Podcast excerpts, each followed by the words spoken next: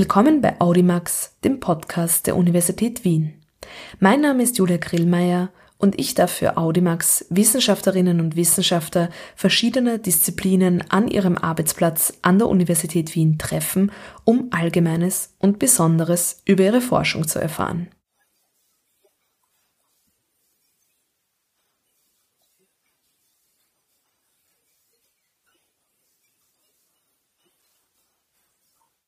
Vielen Dank, dass Sie sich für Audimax Zeit nehmen. Ja, sehr gerne.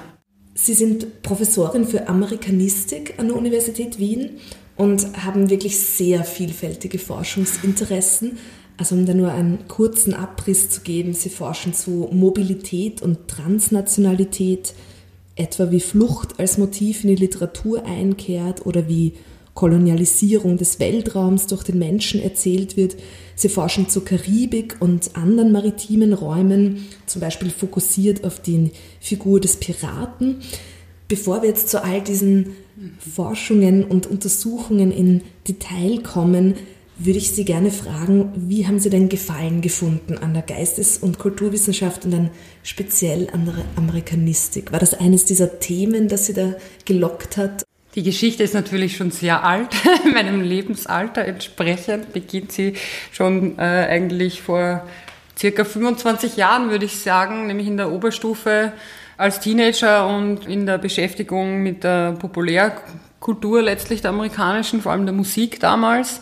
Also ich komme auch vom Land und da hat man so eigene Immobilitätserfahrungen, würde ich sagen. Also die Beschäftigung mit der Mobilität kommt vielleicht auch daher aus quasi dem biografischen Hintergrund, da irgendwie nicht weg zu können oder nicht raus zu können und ja, zu hoffen, dass man bald also diesen 18. Geburtstag erreicht oder in die Stadt gehen zu können und studieren zu können. Ich bin auch die erste in meiner Familie, die das gemacht hat. Das hat also auch diesen biografischen Hintergrund. Und es hatte dann äh, auch mit meiner in der Schule zu tun mit meinem Englischlehrer, der uns einfach uns Schülerinnen generell, aber vielleicht auch mich ganz besonders begeistern hat können, weil er also sehr ein großer Leser auch war und uns einfach immer wieder auch so einfach Titel von irgendwelchen Romanen ähm, mitgebracht hat und ich war also immer schon gerne gelesen. Das ist glaube ich auch die Grundvoraussetzung. Das war eine gute Voraussetzung für als äh, um Geistes- und Kulturwissenschaftlerin zu werden. Also ich war die klassische Leserate schon von der Volksschule weg, schon vor der Volksschule.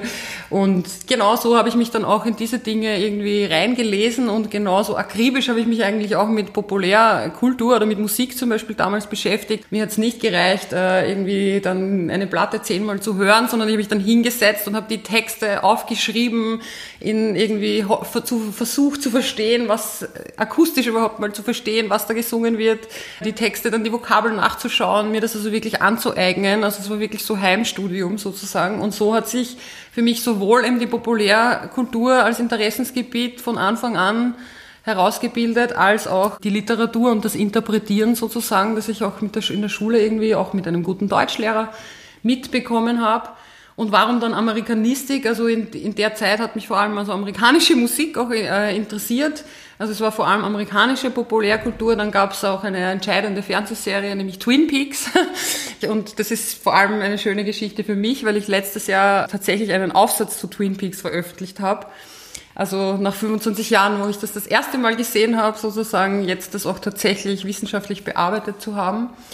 Und diese Auseinandersetzung später ist es dann, also im Laufe des Studiums in Wien, aber dann auch danach, vor allem im Doktoratsstudium, habe ich mir überhaupt die Frage gestellt, was bedeutet das denn, wenn eine Europäerin, eine Österreicherin vielleicht, dazwischen auch eine halbe Deutsche, ja, also je nachdem, wo man dann auch gerade forscht und so. Was bedeutet das, Amerikanistik zu machen? Da bin ich auch mit meinem zweiten Projekt dann noch ein bisschen in die Geschichte zurückgegangen. Ich bin Zweitfachhistorikerin, also das Geschichtliche hat mich immer schon interessiert, auch die Tiefendimension, die diachrone Dimension.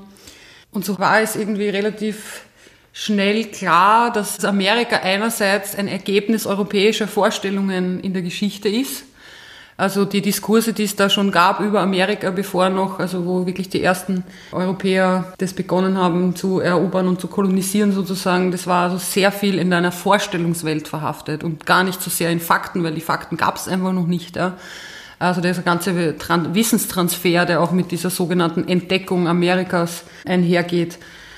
Das war so der Anfang und was mich immer weiter fasziniert und was ich jetzt durch die vielen Präsidentschaften, die ich schon durchlaufen habe jetzt mittlerweile als Forscherin, also als Doktorandin, zuerst Clinton noch in meiner Studienzeit, dann als Doktorandin Bush, das war schon schlimm, wo alle also gedacht haben, na ja, also viel schlimmer wird es nicht werden. Dann kam wieder Obama, die Lichtgestalt, äh, alle waren plötzlich begeisterte Amerika-Fans, dann kam Trump, alle sind wieder begeisterte Amerika-Hasser. Und das finde ich sehr interessant, Amerika als ein Vorstellungsraum, an dem wir uns auch abarbeiten und darüber verständigen, wer wir nämlich sind. Ja. Und ich finde es gerade heute sehr interessant, dieses Trump-Bashing, äh, wo also in Europa eigentlich genau das Gleiche passiert, aber anstatt dass wir unsere Nachbarn bashen würden, wird immer Amerika durch diese Macht, die, sie, die es auch darstellt, natürlich, aber auch eben durch diese populärkulturelle vielleicht also Hegemonialstellung würde ich nicht sagen, auf de definitiv nicht global gesprochen, aber vielleicht für europäische Konsumenten doch noch sehr einer der Hauptproduktionsorte sozusagen für Populärkultur. Und deswegen halte ich es für eminent wichtig, dass wir uns darüber verständigen, dass wir nicht nur diese Fernsehserien zum Beispiel anschauen. Also natürlich gibt es immer einen Unterhaltungsfaktor, sonst wäre ich auch keine Populärkulturforscherin, wenn mich das nicht selber auch unterhalten würde. Aber ich finde es also wichtig, sich darüber auch zu, auch zu explizieren, welche Selbstverständigungs- und Fremdverständigungsprozesse und auch welche kulturellen Transfers da passieren. Ja, also es ist ja meistens viel komplizierter. Also diese Abgrenzung von Amerika funktioniert ja auch nicht, weil es immer so ein Back and Forth ist. Ich habe mich also seit meiner Dissertation immer mit Mobilität beschäftigt. So vielfältig und verschieden meine historischen Forschungsgegenstände, also historisch verortet sind zum Beispiel, haben sie aber alle mit Mobilität zu tun. Das ist eigentlich so der rote Faden, der sich da in den letzten zehn Jahren so, 10, 15 Jahren in meiner Arbeit eigentlich so herauskristallisiert hat. Ja, vielleicht danach gefragt, Sie waren ja auch als Wissenschaftlerin sehr mobil. Sie haben schon angesprochen Deutschland und dann vor allem auch in den USA geforscht. Und Sie haben ja auch gerade angesprochen, diese eigene Situiertheit mit zu reflektieren, spielte für mhm. Sie eine große Rolle. Vielleicht können Sie ein bisschen über diese unterschiedlichen Kontexte, in denen Sie schon akademisch gearbeitet haben, erzählen. Also ich habe dann, also Wien war schon mal die erste große Bewegung für mich. Aus einem kleinen Dorf kommend eröffnet das zum, schon mal eine Welt und dann war klar, dass das Reisen an sich auch andere Welten dann noch so eröffnet. Akademisch, ja, also ich habe dann ja in Wien studiert und dann ist, hat das eben auch wieder so letztlich biografische Gründe gehabt, dass mein damaliger, mein Diplomarbeitsbetreuer, der also auch wirklich mein Mentor auch war, der so ein Kurt Albert Meyer, der damals nach Wien sozusagen die Cultural Studies erst gebracht hat, also vor allem die aus dem, die politisch engagierten Cultural Studies, die also nicht im luftleeren Raum da irgendwelche Texte interpretieren, sondern tatsächlich diese Texte auch immer auf ihre kulturellen Funktionen, auf ihre Ideologien, auf ihre Artikulationen und so weiter untersuchen. Das war dann also der, das nächste große Glück sozusagen. Also Sie sehen schon, da gibt es auch einige Figuren einfach in meiner Biografie, denen ich auch sehr dankbar bin dafür, was sie da mir auch, auch wieder an Welten sozusagen eröffnet haben. Der ist dann leider sehr früh äh, verstorben und dann war also wieder so ein gewisser luftleerer Raum irgendwie da. Und dann war also erstmal die Zeit nach Amerika zu gehen und dann war ich also ein Jahr an der University of Oklahoma at Norman, wo mir alle zuerst mal abgeraten haben und gesagt haben, um Gottes Willen, du gehst nach Oklahoma, das ist ja noch, du kommst vom Land und jetzt gehst du da wieder hin zurück, du wolltest doch hier immer weg vom Land. Ich habe mich in meiner Masterarbeit eigentlich mit Native Americans äh, Literatur beschäftigt, vor allem also so mit Western-Literatur, aber äh, aus beiden, aus den weißen und aus der weißen und aus der indigenen Perspektive. Da habe ich mich auch so mit Geistern der Vergangenheit, so dem, dem Ballast der Vergangenheit gewidmet. Und Oklahoma ist eigentlich der Ort, um ein ganz anderes multikulturelles Amerika kennenzulernen, denn da gab es auch so ein Erlebnis für mich. Erster Tag äh, an der Uni ich gehe irgendwie von meiner Wohnung ähm, über den großen Parkplatz und denke auf einmal, was sind das alles hier für Kennzeichen? Und plötzlich merke ich also, jede einzelne Nation, die also anerkannt ist im, im Rechtssystem, im amerikanischen, haben natürlich auch eigene Numberplates, ähm, eine eigene Symbolik, einen eigenen Namen. Und das ist was anderes, wenn man hier in Europa sitzt ja, und Native American Studies betreibt oder ob man dann dorthin geht ja, und also plötzlich umgeben ist von und auch wirklich merkt, das ist eben nicht eine Gruppe, das sind sehr, sehr viele verschiedene Gruppen, die auch verschiedene politische, ökonomische Situationen, politische Einstellungen haben.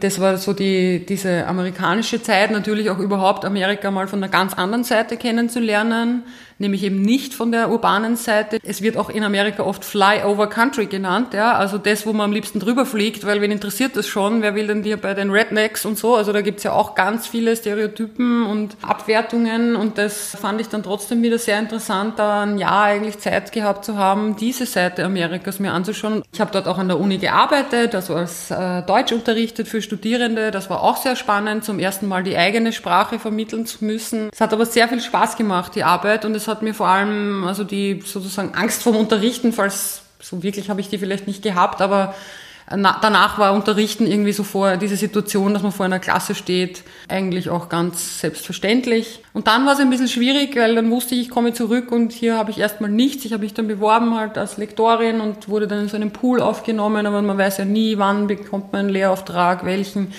Mein Mentor war, wie gesagt, nicht mehr da, also Betreuung hatte ich auch nicht wirklich ich habe irgendwie gesehen, also entweder sitze ich jetzt hier alleine in der Bibliothek, muss noch drei Nebenjobs haben, damit ich mir diese Dissertation irgendwie leisten kann ähm, und habe wahrscheinlich keine Gruppe, in der ich das tun kann. Also es war sehr vereinzelt, überhaupt finde ich äh, das Studium hier, also es war mir damals schon, ich habe ja eben, wie gesagt, auch hier studiert, äh, ich hatte da ganz andere Vorstellungen. Also das hat mich, bis heute finde ich das irgendwie so eine Art studentisches Leben, wo es auch so eine Gruppe gibt. Also es war damals so, man ist in den Klassenraum reingekommen, wenn man irgendwie Hallo gesagt hat, haben einem die Leute schon komisch angeschaut, so warum grüßt uns die? Die sitzt halt da einfach und dann ist man wieder weggegangen. Also dass es irgendwie keine Community gegeben hat.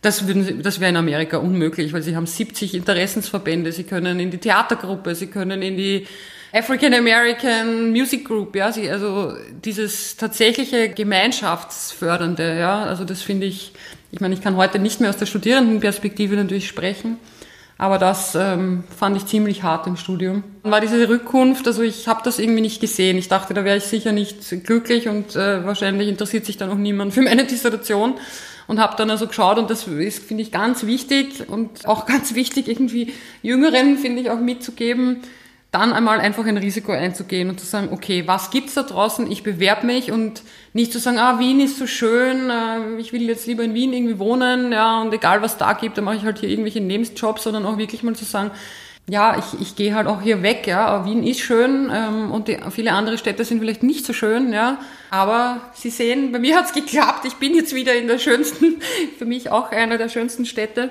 und kann jetzt halt hier bleiben, aber das wäre nicht gegangen, wenn man nicht auch mal weggeht, ja.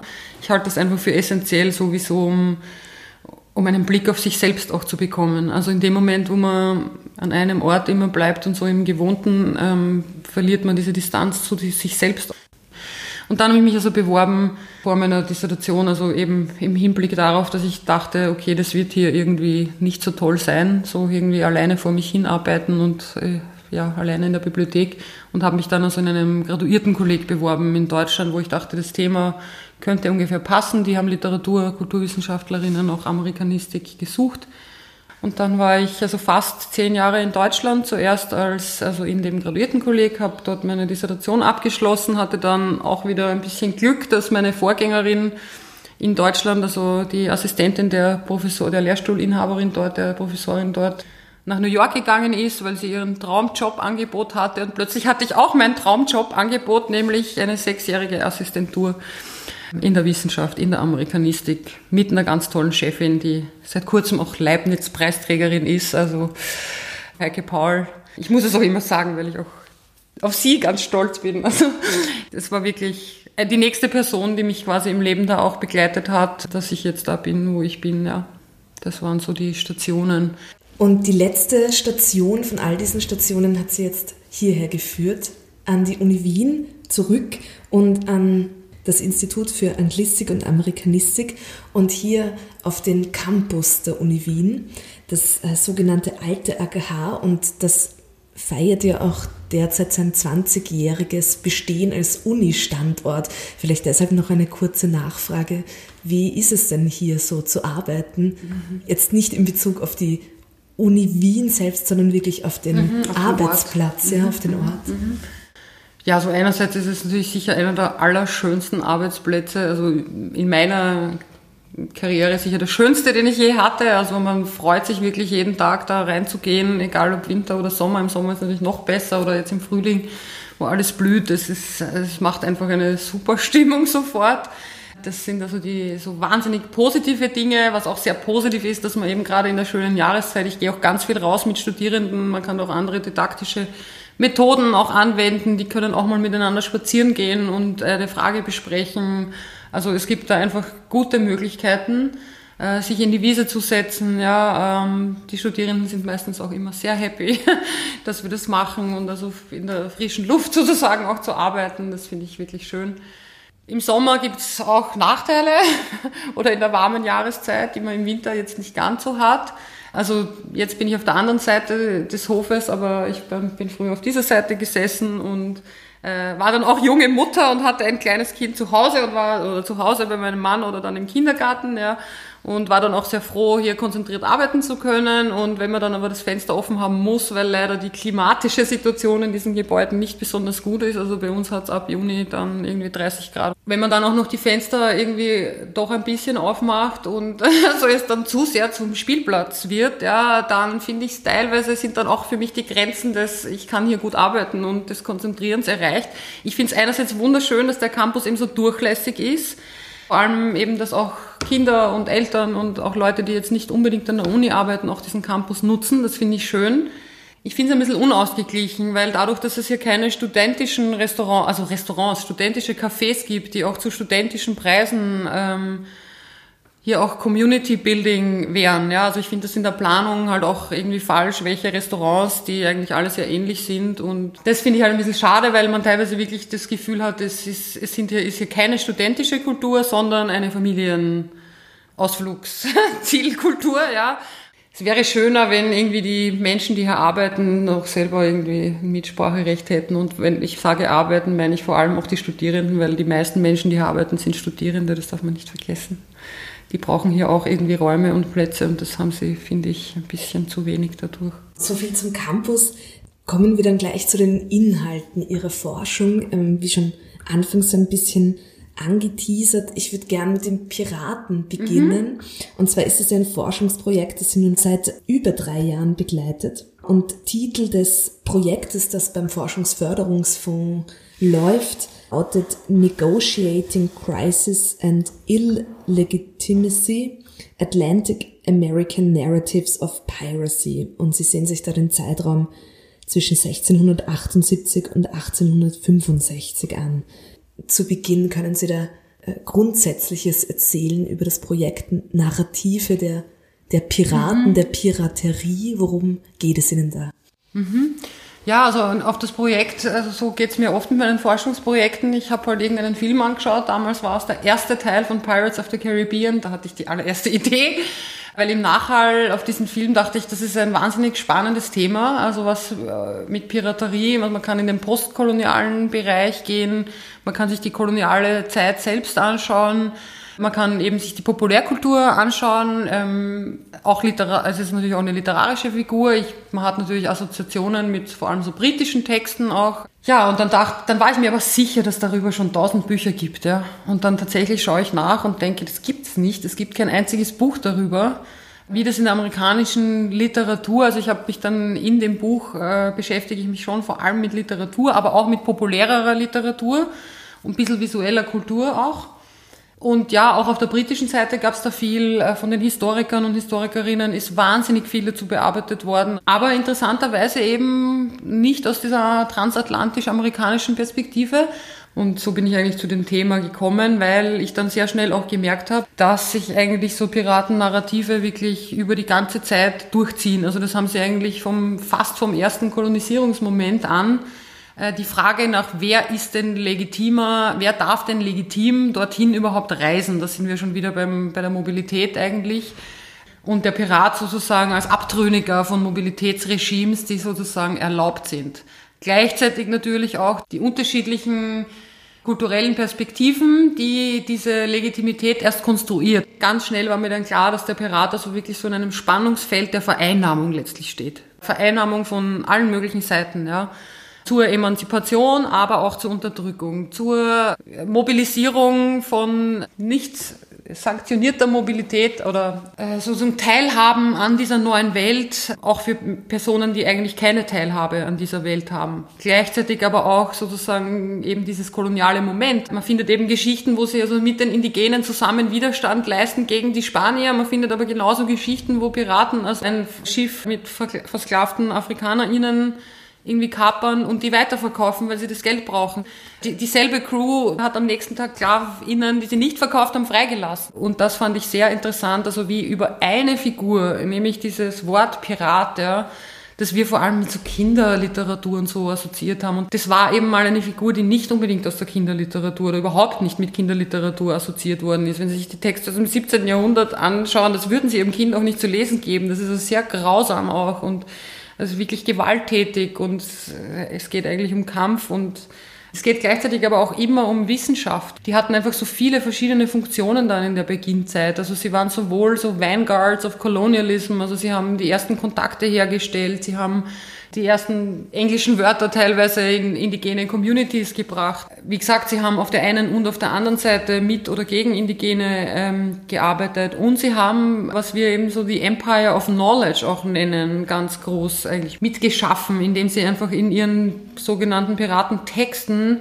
die teilweise sich auch lesen wie Bücher über Zoologie, über Biologie, da werden auch seitenlang beschrieben, und dann dachte ich zum, am Anfang, was soll, was sollen diese Bücher? Ja, also ist das jetzt eine Piratengeschichte oder ist das jetzt eine Beschreibung von dieser Pflanzenwelt? Und dann habe ich erstmal diese Seiten immer überblättert, bis mir also klar war, nein, nein, das ist ganz wichtig, weil dieser Pirat eben so viele verschiedene Funktionen hat. Und dann gibt's auch welche, die dann nachher in der Royal Society in Großbritannien zum Beispiel tatsächlich diese Piratenidentität so ein bisschen losgeworden sind. William Dampier zum Beispiel in der National Portrait Gallery hängt und einer der großen englischen Helden ist. Francis Drake wäre dasselbe, ja.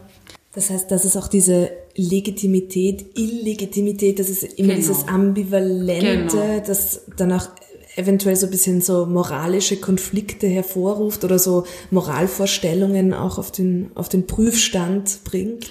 Ja, also ich habe mich jetzt mit Moral jetzt als Kategorie oder mit Ethik als Kategorie auch nicht beschäftigt, aber mich haben einfach interessiert, welche Legitimierungsdiskurse werden hier zur Anwendung gebracht. Also zum Beispiel gibt's auch Gegenbeispiel aus dem 19. Jahrhundert, einer der frühen, manche sagen der erste karibische Roman von Michelle Maxwell Phillip, Emmanuel Apodaca, da haben wir einen Schwarzen, also in der Diktion damals, Schwarz ist äh, sowieso auch falsch, aber es wäre damals a Person of Color gewesen auf jeden Fall.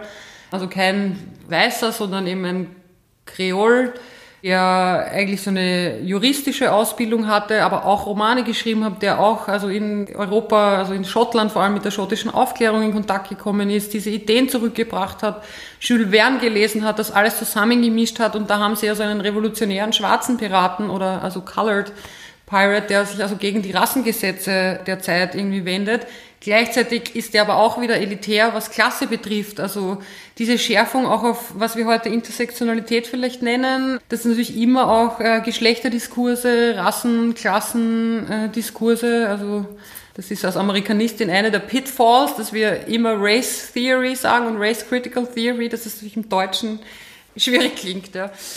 Also, also, dass das sowohl als Widerstandsfigur benutzt werden kann. Wir haben das dann gleichzeitig in Europa gesehen mit Digital, also in der Zeit äh, mit der Piratenpartei auch oder mit äh, den Torrent, Pirate Bay und so weiter, wo es also auch erstmal um ein politisches Moment geht, ja, dass es jetzt eine Wissensrevolution im Internet gibt und dass man die jetzt erstmal nicht wieder in so Eigentumsstrukturen überführen sollte, ja. Also, dass ich sehe eben dieses politische Moment, auch da, weil es kann kein Zufall sein, dass sich die ja so Piraten nennen. Natürlich hat das auch ökonomische Motive.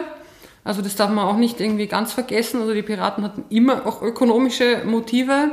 Aber wer hat die nicht? Wäre die andere Frage. Also es ist eher die Frage, welche ökonomischen Motive. Und wenn man sich die Frühzeit zum Beispiel anschaut, ist, natürlich ist es plündern, aber zum Beispiel haben sie dann wirklich so demokratische Systeme am, am Board Ship gehabt, dass äh, jeder das, den gleichen Anteil zum Beispiel bekommen hat an dem Schatz, der dann eben aufgeteilt wird. Ja? Also unterschiedliche Gerechtigkeitsvorstellungen und unterschiedliche Vorstellungen von legitimem Handeln. Und ich denke, also da sind wir jetzt sehr im politi politischen Bereich eigentlich, aber das ist eben mein Anspruch als, oder da sehe ich auch meine Rolle und die Wichtigkeit von Geistes- und Kulturwissenschaften, dass sowas überhaupt nur durch Texte vermittelt wird. Ja, also gerade je populärer, desto breiter wird es also vermittelt.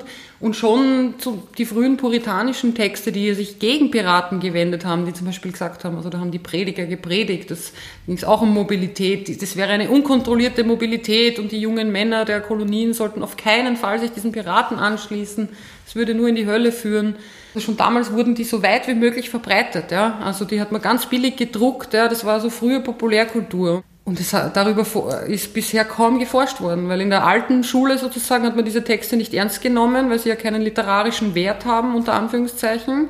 Die Cultural Studies nehmen das ernst, die Cultural Studies sind aber teilweise wieder sehr in der Gegenwart verhaftet und eben das zu kombinieren und sich ältere Populärliteratur anzuschauen, das war auch nochmal spannend, weil man diese Texte auch wirklich unterschätzt. Sie sehen sich das sehr historisch an, aber es geht auch immer um diesen eben politischen Kontext und den ziehen sie ja dann auch bis ins Heute oft. Also sie werden ja dann auch oft gefragt, wie ist das heute mit Piraterie mhm, und ist es mhm, überhaupt mhm. vergleichbar mit mhm. dieser Piraterie? Und sie sagen da, ja, aus meiner Perspektive heraus ist das absolut vergleichbar, weil in dem Moment, wo Sie jemanden Piraten nennen, erstens mal haben Sie eine riesige Vorstellungswelt, die bei uns allen evoziert werden. Also wenn Sie meinen fünfjährigen Sohn fragen, der erzählt Ihnen ganz viel über Piraten. Wenn Sie einen älteren Anglistik-Kollegen fragen, wird er Ihnen auch viel über Piraten erzählen. Natürlich ist Piraterie äh, nach wie vor ein Phänomen, sagen wir mal. Und ich finde es ganz wichtig, eben sich das diskursiv auch anzuschauen, was wir mit so einem Label machen. Ja, also rechtlich hat das wahnsinnige Konsequenzen. Also für mich ist einfach das Wort, wenn ich das höre, dann weiß ich, hier geht es um Legitimität. Das lässt sich eigentlich immer bestätigen, dass über diese Figur äh, so eine Art Legitimität einfach verhandelt wird. Ja. Kann eben verschiedene Arten von Legitimität sein. Ich denke auch zum Beispiel an die, die Sea Shepherds, ja, das ist also so eine Umweltschutzgruppe, die von manchen eben verunglimpft wird als also ökoterroristisch und daher das Piratenlabel auch in dem Sinne der Kriminalisierung. Die selbst haben aber eine ganz ähnliche Rhetorik wie also diese abolitionistischen karibischen Romane über Piraten, wo es darum geht, die Wale zum Beispiel oder das Meer hat keinen Rechtsstatus als schützenswert, als Subjekt letztlich. Ja. Es gibt ja auch diese Forderungen, ja, dass es also eine Rechtsvertretung für Ökosysteme zum Beispiel geben sollte. Und äh, die sagen, die leiten das also ab aus einem ganz anderen Recht. Die sagen also, ja, das, da gibt es ein Re es gibt das Naturrecht sozusagen, es kann Naturrechtsdiskurse sein, es können andere Diskurse sein und es gibt halt also das the legal law and the law. Ja. Also es gibt ein Gesetz, das dann erst durch unsere Institutionen legal wird. Ja, also auch Gesetze sind ja narrative Konstrukte letztlich, die nur mit Sprache funktionieren. Deswegen gibt es auch ein neues Forschungsfeld oder neu, die letzten 20 Jahre vielleicht, das ich auch ein bisschen berühre in dieser Arbeit über Piraten, nämlich Law and Literature. Also wo sich tatsächlich Juristen, Juristinnen mit Literaturwissenschaftlerinnen zusammensetzen und die sich gegenseitig also diese Texte lesen. Also wo Literaturwissenschaftlerinnen die Gesetzestexte sozusagen mit ihrem Werkzeug behandeln und Juristen und Juristinnen sich wieder anschauen, welche Normen werden zum Beispiel gestiftet über ein literarisches Werk oder populäres Werk. Ja. Vielleicht noch eine Nachfrage zu den Piraten. Ich sage jetzt selbst immer Piraten, obwohl wir eigentlich beide gendergerechte Sprache benutzen. Aber bei der Figur des Piraten, mhm. man nimmt ja meistens die männliche Form. Ist das mhm. gerechtfertigt oder gab es auch Piratinnen oder vielleicht ein bisschen queerere Figuren? Mhm, mhm. Definitiv gibt's die. Das ist so eine Sache mit der Geschle also geschlechtergerecht ist, glaube ich, das Wichtigste, der gerechte Teil hier. Denn wenn ich jetzt immer PiratInnen sagen würde, dann hätten Sie wahrscheinlich das Bild, dass es hier eine Mischung gab, ja, also dass es vielleicht ein Verhältnis von 50-50 vielleicht sogar war. Ja, das war es natürlich nicht. Und deswegen sagen Sie ganz zu Recht Piraten, denn es waren also zu, das kann man auch in Statistiken und so sehen, wenn Sie jetzt von den historischen Phänomenen sprechen, zu 90 Prozent äh, mindestens, würde ich sagen, Männer. Ja, also es ist ein sehr, es hat sehr viel mit Männlichkeitsdiskursen zu tun, mit Abenteurerdiskursen, mit Outlaw-Diskursen. Ja, das sind alles auch Männlichkeitsdiskurse. Insofern ist es wichtig, die Geschlechterdimension da mitzudenken. Also auch in diesen puritanischen Antipiraten-Predigten, von denen ich da vorher erzählt habe, da ging es auch diese jungen Männer, also einzuhegen sozusagen und nicht dem Meer anheimzugeben, wo sie in Kontakt kommen mit anderen Kulturen, mit anderen Sprachen, mit anderen Formen von Sexualität. Ja. Aber was trotzdem wichtig ist, ist, dass die Figur des Piraten auch sich von Frauen angeeignet wurde, beziehungsweise eben auch, auch schon im 19. Jahrhundert. Also wir haben auch oft die Vorstellung, dass das alles sehr heutig ist, dieses queere Spielen, aber das ist ja überhaupt nicht so. Also wir wissen ja am Anfang, Anfang des Theaters zum Beispiel gab es ja überhaupt keine Frauen auf der Bühne, sondern jede Frauenfigur wurde von einem Jüngling gespielt. Ja. Und so ähnlich war das also auch mit überhaupt Meeresnarrativen. Es gab immer Crossdressing, also dieses eine populäre, dieser populäre historische Roman über Fanny Campbell. Da ging es auch um eine Crossdressing äh, Pirate, die also die Geschlechterrollen erstmal umdreht, weil ihr Love Interest, ähm, ihr Partner sozusagen in Kuba gefangen wird und sie hört das und macht sich auf, ihn zu retten. Also das ist im 19. Jahrhundert, also eher immer umgekehrt. Ja? Also der Mann rettet natürlich die Frau. Ja? Also was macht sie? Sie verkleidet sich als Mann und rettet ihn. Am Schluss wird das natürlich dann ganz konservativ. Am Schluss heiraten sie, kriegen Kinder und sie bereut auch noch ihr Leben auf See. Aber was man eben mit der Forschung rausfinden kann, da gibt es auch tatsächlich Stimmen von Leserinnen von damals, ja, also die halt überliefert sind, die dann ihr Beispiel, sich ihr Be ihrem Beispiel gefolgt sind und dann zum Beispiel, also auch Crossdressing, als sich als Mann, äh, als Soldat verkleidet haben, haben und im, im Bürgerkrieg zum Beispiel gekämpft haben. Früher hätte man gesagt, ja typisch, also populäre Kultur, Populärliteratur, am Schluss ist dann wieder alles ganz konservativ und ganz formelhaft banal, ja. Aber die Cultural Studies schauen sich ja eben an, wie auch tatsächlich Leseerfahrungen damit umgehen können. Und das heißt ja nicht, dass man, wenn man dieses diese 90 Seiten liest, man unbedingt die letzten 10 Seiten so in Erinnerung behält. Man kann zum Beispiel sich auch dafür entscheiden, die ersten 80 Seiten viel wichtiger zu finden als die letzten 10. Ja? Und dann gibt es das gleiche auch wieder in den 70er Jahren, das geht jetzt über meine Forschungsperiode sozusagen hinaus, aber in den 70er Jahren Kathy Acker oder auch ja, so cyberfeministische Figuren äh, wurde natürlich die Piraterie sich auch wieder angeeignet, die weiblichen PiratInnen auch als äh, oder im Anarchismus ja, ähm, aus der anarchistischen Theorie quasi wieder zurückzugehen und das äh, für sich äh, anzunehmen. Es gibt auch heute eben diese libertär-anarchistischen Diskurse, wo der Pirat wieder irgendwie hoch im Kurs ist, also seit 30 Jahren oder 40 Jahren wieder. Ja, dann kommen wir, obwohl wir jetzt eh schon sehr viel über Mobilität gesprochen haben, aber das ist ja sozusagen die, das zweite große, in dem Fall nicht Forschungsfeld, aber doch Forschungsprojekt, nämlich leiten Sie die Forschungsplattform Mobile Kulturen und Gesellschaften mhm. und die trägt den Untertitel Interdisziplinäre Studien zu transnationalen Formationen.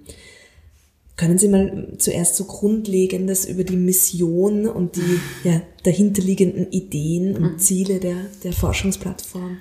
Ja, das ist eigentlich ganz einfach. Also die Mobility Studies, die haben sich so in den letzten, jetzt fast schon 20 Jahren, könnte man sagen, vielleicht so 90er Jahre, aus der Geografie heraus entwickelt. Also früher war das eigentlich so eine klassische geografische Sache, wo Mobility auch eher im Sinne der Transportation und tatsächlich von Infrastruktur, also sehr quantitative Studien, ja, welche Busverbindungen braucht man noch, um die Leute sozial mobiler zu machen zum Beispiel. Das wären klassische 70er Jahre Studien oder so gewesen.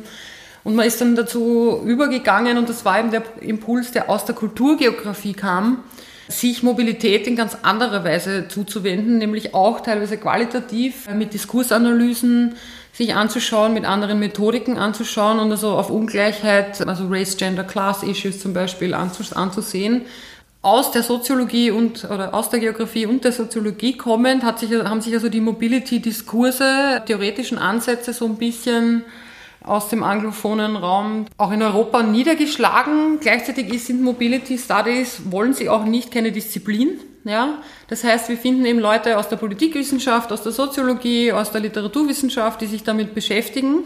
Und die Forschungsplattform hat eigentlich zum Ziel oder wurde auch deswegen gegründet, um dieses kritische Potenzial an der Uni Wien, das schon mal an der Uni Wien vorhanden ist, an verschiedensten Instituten, also quasi ein Netzwerk zu bilden und auch Mittel zu haben, gemeinsam Dinge zu veranstalten, Konferenzen und so weiter, um Mobility Studies sichtbarer zu machen. Vielleicht darf ich danach fragen, also das ist ein recht junges Format, institutionell die Forschungsplattform. Die Forschungsplattform. Mhm. Wie ist denn das oder der Alltag? Ähm, wie funktioniert denn da die Zusammenarbeit?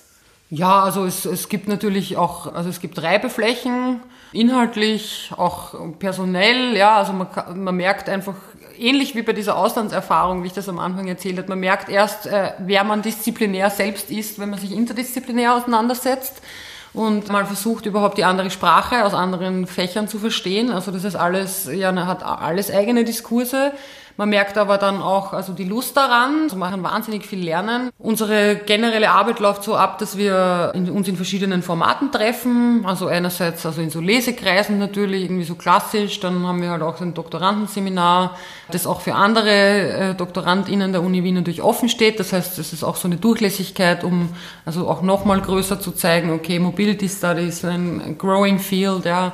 Als Amerikanistin kommt man kaum daran vorbei. Also das war auch in meiner Dissertation, wo ich mich mit also Texten von Frauen, die in Amerika herumreisen und wie sie sich also mit Nation auseinandersetzen und mit den Mythen auch von American Dream bis eben der Myth of the Open Road. Ja, also Amerika steht dir zur Verfügung. Ja, aus der Sicht einer ähm, Latina Frau ist das vielleicht nicht unbedingt so. Ja, also da geht es natürlich auch um Sexismus und um solche Dinge also aus dem heraus äh, sehe ich auch, also für die Amerikanistik ist das ein ganz zentraler Begriff. Also Amerika schon aus der Kolonialgeschichte, aber es ist so Nation on the Move. Ja, also es gibt wahrscheinlich keine viel mobilere Nation, das, wo das mythologisch so fest einzementiert ist. Ja, also wenn sie dort irgendwie in einem Ort geboren sind und dort auch wieder sterben, ist das fast irgendwie ein Zeichen für, wird das als Zeichen für fast Scheitern oder sowas äh, verwendet. Ja, man muss irgendwie dann auch rausgehen und seinen Erfolg machen. Und es ist sehr ökonomisch und sehr ideologisch natürlich. Ja.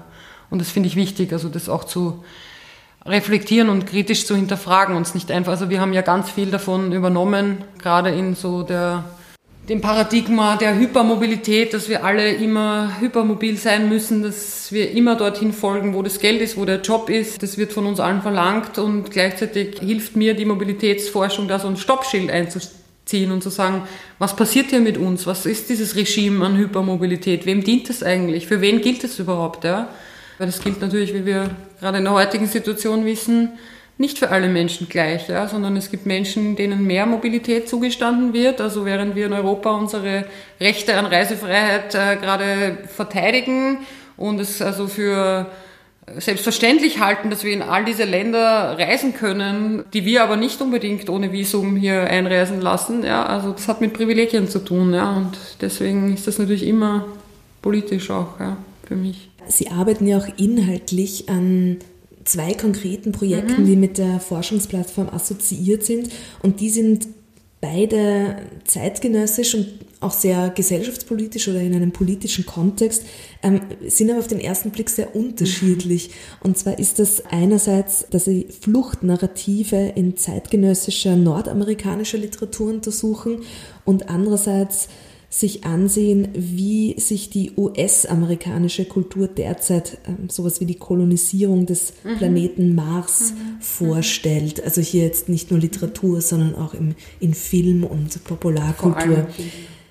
Vielleicht können Sie kurz was zu dieser Konstellation sagen, dieser zwei Projekte. Ist das etwas, das sich einfach so ergeben hat oder befruchtet sich das auch gegenseitig oder hat das gar nichts miteinander zu tun? Ja, also wie gesagt, das ist der rote Faden der, Faden der Mobilität, der sich jetzt äh, irgendwie so durchzieht. Und es kommt halt unterschiedlich her. Also man sieht so einerseits das Populäre bei diesen Mars-Narrativen, äh, bei diesen Mars-Filmen, also Hollywood und so und eben diese große Traumfabrik und was da jetzt gerade passiert mit der Science Fiction, die jetzt immer härter wird, die sogenannte Hard Science Fiction. Also es geht nicht mehr darum, uns vorzustellen, wie das alles in 300 Jahren sein wird, sondern es geht darum, wie schaffen wir es übermorgen, einen anderen Planeten zu kolonisieren. Ja? Also ganz oft in so einem Krisenszenario Öko, also des, der, des ökologischen Kollapses des Planeten Erde. Und da schaue ich mir halt an, wie so Hollywood wie das sehr klassische amerikanische Kolonisierungsdiskurse hier einsetzt. Also von der Flagge bis zur Final Frontier. Ich meine, das ist jetzt auch nichts mehr Neues, ja.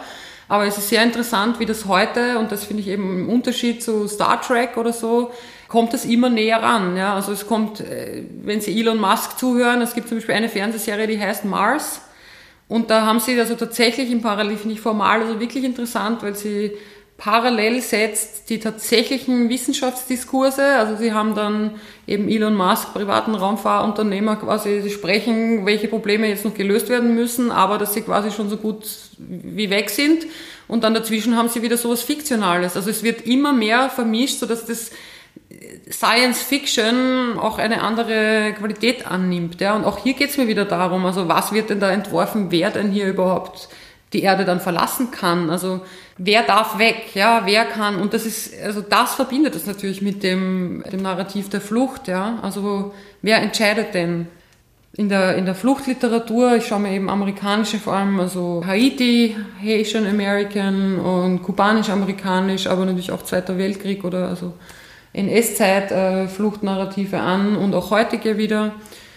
Es stellen sich eben die ähnlichen Fragen nach Mobilitätsregimen und wer sagt, wer also sozusagen ein sinnvoller Einwanderer ist oder nicht. Äh, da gibt es immer dann verschiedene äh, Politiken natürlich.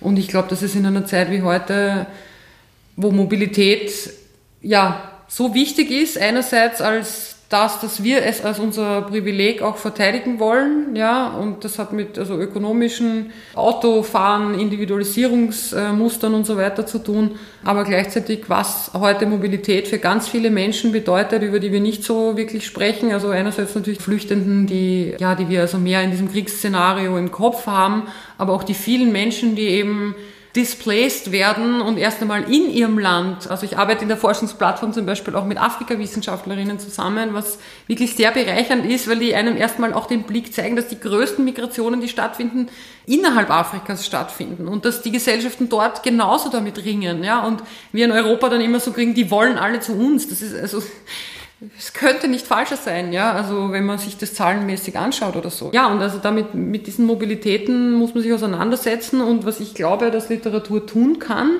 ich unterrichte dazu auch gerade einen Kurs, wo ich auch angehende Lehrer und Lehrerinnen habe, die vielleicht dann auch mal mit ehemaligen Geflüchteten zu tun haben werden in der Schule.